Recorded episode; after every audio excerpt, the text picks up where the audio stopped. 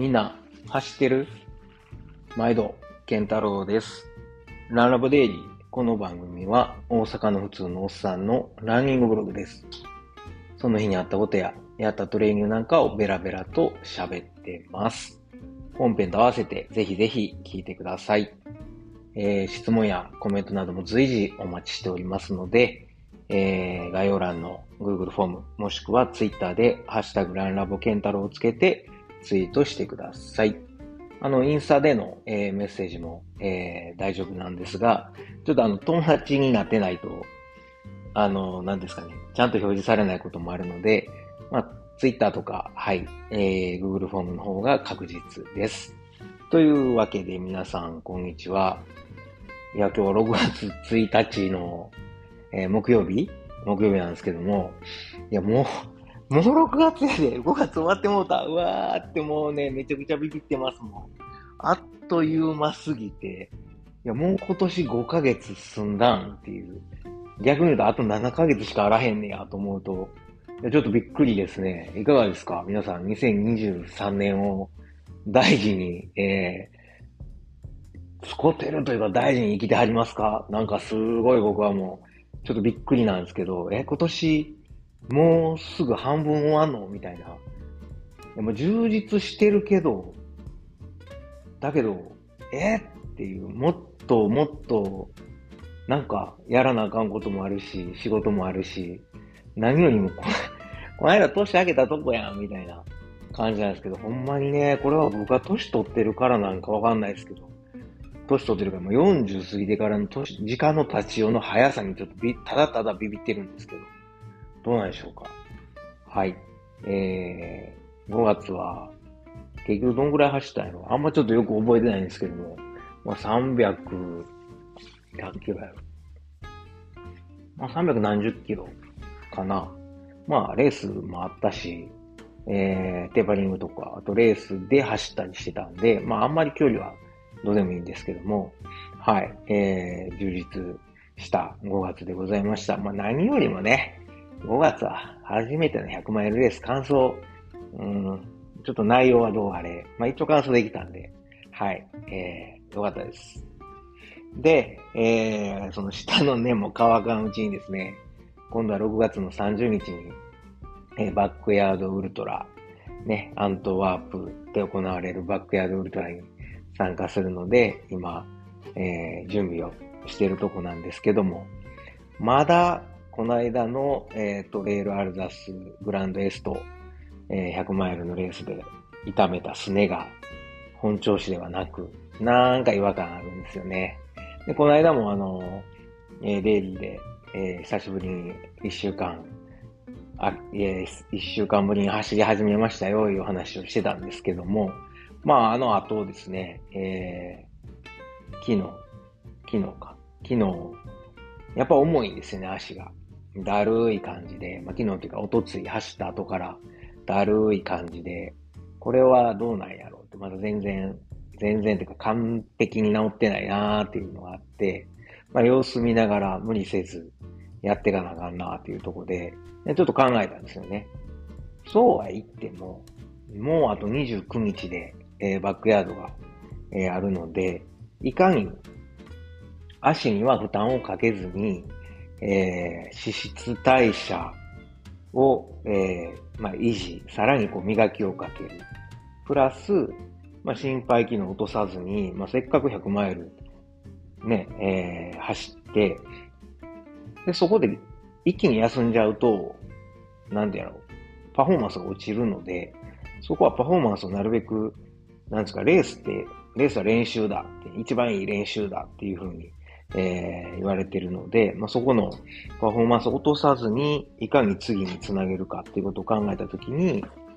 まずは脂質代謝を、えー落とさず、さらに高める。プラス、まあ、バックヤード一体何時間走れるのかわかんないですけど、とりあえずは30時間以上は走りたいなと思ってるので、体がどうなるかっていうところもあるけど、それ考えるとやっぱり活動時間ですよね。あの、体を動かす時間っていうのを増やした方がいいなと。でも今の足の状況やと、ちょっと1時間以上、2時間走ると多分次の日疲れ溜まると思うので、それやったらまあ、ランは1時間ぐらいにしといて、その代わりに、えー、ロードバイク乗ろうと。はい。とか、まあ、プールで泳ごうというふうに、えー、考えました。どうせロードバイク乗んねやったら、あの、去年もやってましたけど、まあ、職場まで天気もようになって暖かなってきたんで、いや、ロードバイクできゃええやんっていう、あの、はい。通勤ライドを再開したらいいんじゃなかろうかと。ただまあ気ぃつけなあかんのは事故ですよね。えー、っと、まあ、事故って結局準備しててもレースに出られないっていうのはもう一番意味ないので、まああの、交通ルール守って安全運転で。だけど、えー、まあ朝なんかは、あの、前の晩から何も食べてない状態で、まあバターコーヒーは取ってるので MCT オイルは取ってるんですけど、まあそれでも15ミリ、えー、15グラムか。MCT オイル15グラム。それからグラスフェットギーを、えー、スプーン1杯分のそのカロリーで、まあ、朝1時間ほど走って、プラス、えー、バイクですよね。っていうので、まあ、脂質代謝を高めたいなと。で昨日から始めたんですけど、昨日早速、えー、自宅から、えー、ケルンの職場まで40キロちょい、41キロぐらいかな。はい。えー、約1時間なんかね、調子良くて、1時間40分に着いたんですよ。で、それはもう風が追い風やったんで、早く着いただけで、で道もちゃんと去年から覚えてたから、もう地図アプリとかみんなも全部、あの、行けるって人間って賢いですよね。あの、記憶がちゃんと残ってて、あ、こっちはこっちや、みたいな。ちゃんと目印で覚えてるんですよね。あ、そういえばこの辺まで来たら、アマゾンの倉庫があって、この先行ったら、あの、なんかちっちゃいホテルでフルシュトックってあの朝ごはんあの、看板で出て、みたいな。えー、この先は確か、あの、なんちゃらいう看板で右曲がったらええねんないの、ちゃんと覚えてんすよ、人間って。目印を。えー、ようできたもんやなと思いながら、えー、昨日も自転車で、あの、行って帰ってきたんですけど、往復80キロ。なので、まあ大体、えー、往復で4時間弱ですよね。あの、体を動かせるので。でもちろん信号とかあるから、あの、時々止まるんですけど、それでもまあまあ体を動かし続けれるっていうのはいいかなと。あと、そのメリットとしては、あの、時間ですよね。普段は僕朝早朝しか走らないんですけど、このロードバイクでの通勤やることによって、まあ、あの、息子を学校に送ってから、え、8時から10時ぐらいに、まず1回乗って、職場行って、で、仕事して、6時か6時半ぐらいに、えー、職場出て、で、8時ぐらいに家帰るっていう。はい。そういう、まあちょっとね、まだ仕事残ってるんで家でやったりするんですけど、まあでも疲れててね、昨日は寝ましたけど、あの、そういう夕方とか、えー、普段、あの、トレーニングしてない時間も体を動かせるっていうのはすごいメリットやなとまあ、バックヤードね、えー、うまいこと24時間以上行けば、もう朝も昼も夜も、あの、走るわけですから、まあ、この間の100マイルもそうでしたけど、30時間ぶっ続けで、ほぼほぼ、えー、休憩、っていうか寝る、10分しか寝てないからね。で、走り続けてたし、てか動き続けてたし、そういうトレーニングになるなと思いました。で、まあ、あとは、2時間、2時間で、まあ、往復4時間の間、まあ、あの骨伝導イヤホンで、えー、いろいろ情報を集めてて、あの、ともさんの、えー、100、100の、えー、バックヤードの回をひたすら聞き、で最近、あれですね、この間、先選手かな、僕がちょうど、あの、トレイルアルザス走ってた、えー、週末に、あの、ドイツで、えー、あったバックヤードマスターズっていう大会に参加されてた広島のあのトレイルランナーの前田さん。はい。前田さんのあの、ポッドキャストが更新されたので、はい。えー、カルトドープ、なんだった？ちょっとあの、概要欄に すいません。ちょっとすぐ出てこないですけども、あの、カルト・オブ・ドープ・トレイルですね。はい。えー、カム。で、あの、こちらが、あの、ちょうど第12回が、え前田さんが67周というすごい記録を打ち立てて、残念ながら3位っていうことで、まあ、あの、最後までは残れなかったんですけども、そのもう壮絶な終わり方に、ちょっと今日朝、自転車乗って、ケルンまで向かってる最中に、いやーと思っても、ちょっと泣き、ちょっと身震いしましたね。あまりの壮絶さに。はい。しかもなんか予知夢とか、気絶とか、なんかもう、ちょっと、ちょっと凡人の僕には想像がつかない話がいっぱい出てて、いや、皆さんぜひ聞いてください。はい。僕のあの、なんか甘っちょろい、足痛くて最後歩いちゃったっていうあの30キロ、えー、30時間かけたい。などか乾燥した100マイルの、えー、ポッドキャストとは違って、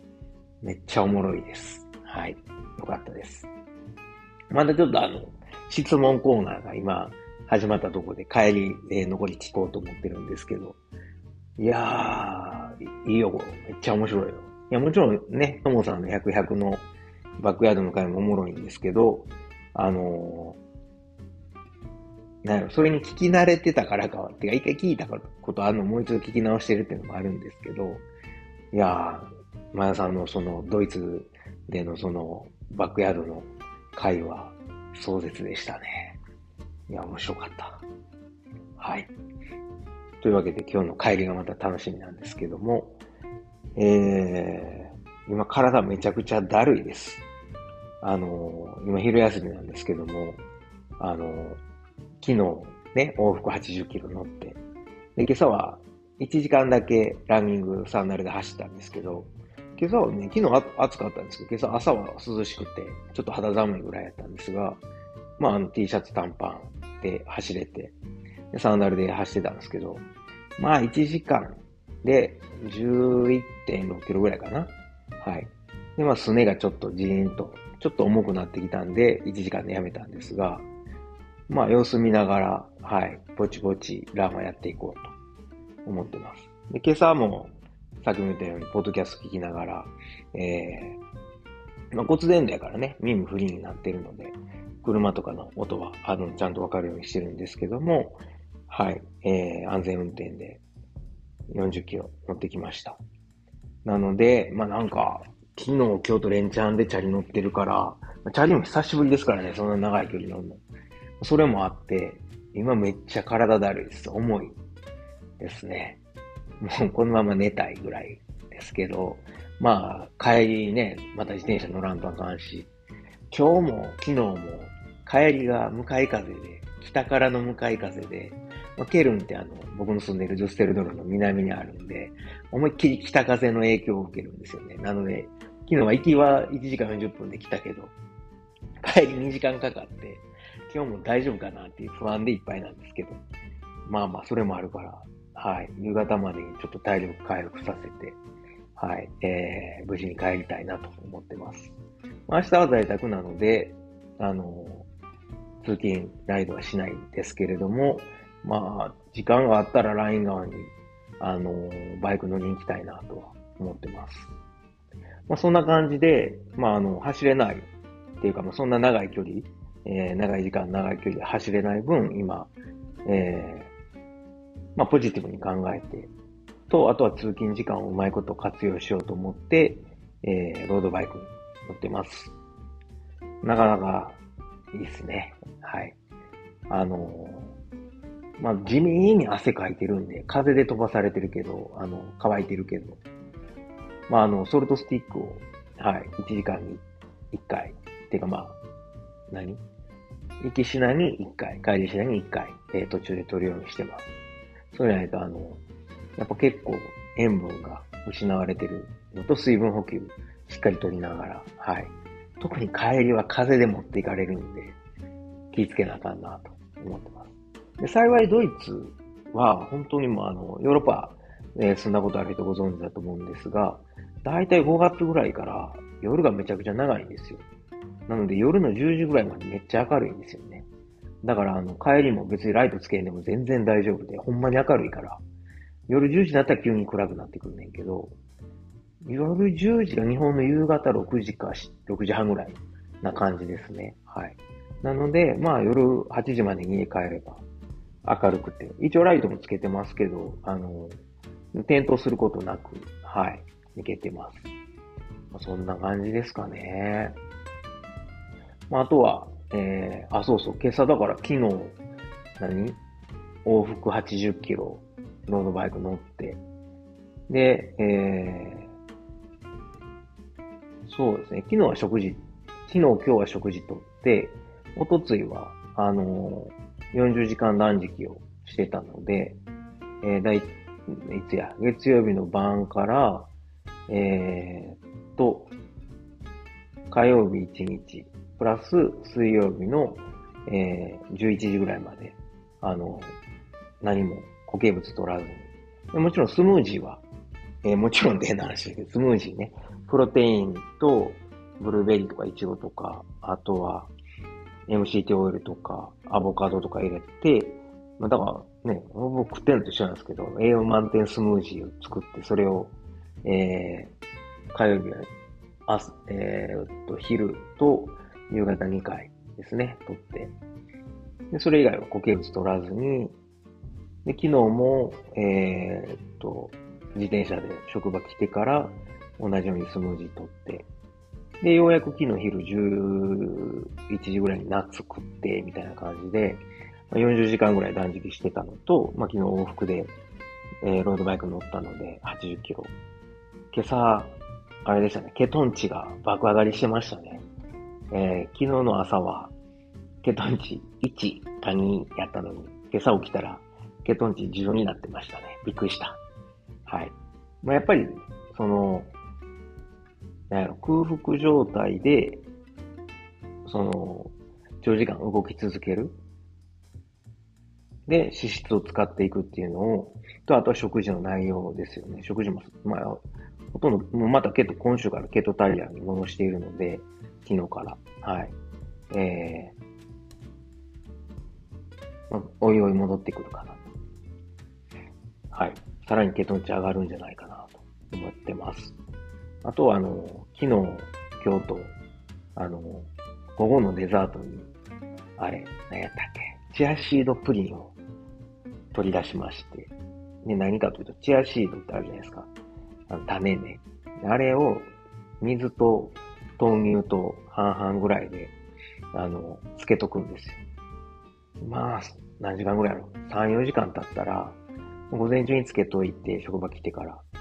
で、えー、3時ぐらいになったらもう、泥、泥のプリンみたいに、あの、なんですかね。えー、チアシードが水吸って、で、なんか膜が出て、あの、プリンみたいになってるんですけど、ドロドロになってるんですけど、まあ、そこにちょっとステビアで甘みつけて、でブルーベリーを、えー、少し入れて、で、それを、えー、まあ、デザートに食べてるんですけど、うまい。これなんかもうほとんどん、ステビアはほぼね、あの、何、糖分ないっていうか、甘いけど、えー、血糖値上がらないし、であとはブルーベリーも糖質低いので、まあ、あの、で、チアシードはすごく抗酸化作用であるとか栄養値が高いので、帰りの、えー、ロードバイクで家に帰るまでの栄養として、はい、えー、補給してます。こうおすすめです。あの、カロリーも。カロリーっていうか何やろな。まあ、ケ、ケト飯として、ケトデザートとしてぜひぜひ、取っていただきたい。はい、そんな感じです。というわけで、えー、今日も、えー、まあ、帰りですね。家まで安全運転で帰ろうと思います。えー、今日も最後まで聞いてくださってありがとうございます。質問、コメントある方は、えー、概要欄の Google フォーム、もしくは Twitter で、ハッシュタグランラボケンタロウをつけてツイートしてください。はい、えー、明日で、明日一日ね、働いたら、今週も終わりですけど、我が家はあの、土曜日が息子の運動会なんで、今年も目いっぱいね、息子の成長した姿を見たいなと。そして、一生懸命あの、応援したいなと思ってます。別に何番、あの、東京層で何番とかどうでもいいんですけどね。えー、あの、楽しんでくれたらそれでいいかなと。まあ、スポーツはね、別に競うもんちゃうから、まあ、競うもんでもあるけど楽しむもんなんで、まずは、はい、えー、運動会楽しみにしてます。というわけで、今日も最後まで聞いてくださってありがとうございます。ほなまた。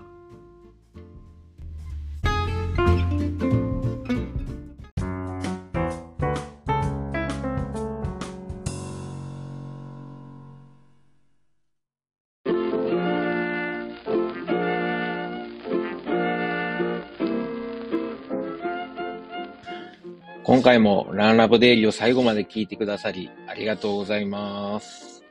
最後にちょっと CM です。まあ、本編でもですね、えー、ちょくちょく宣伝させてもらってるんですけれども、えー、僕のあの、親父とおかんがですね、えー、大阪の駒川いうところで、まあ、あの、昆布屋、えー、関東でいうところの佃煮屋かな。はい、昆布屋を、えー、やっておりまして、まあ、あの、駒川で、ね、え、やってるということで、駒川あずま屋というんですけれども、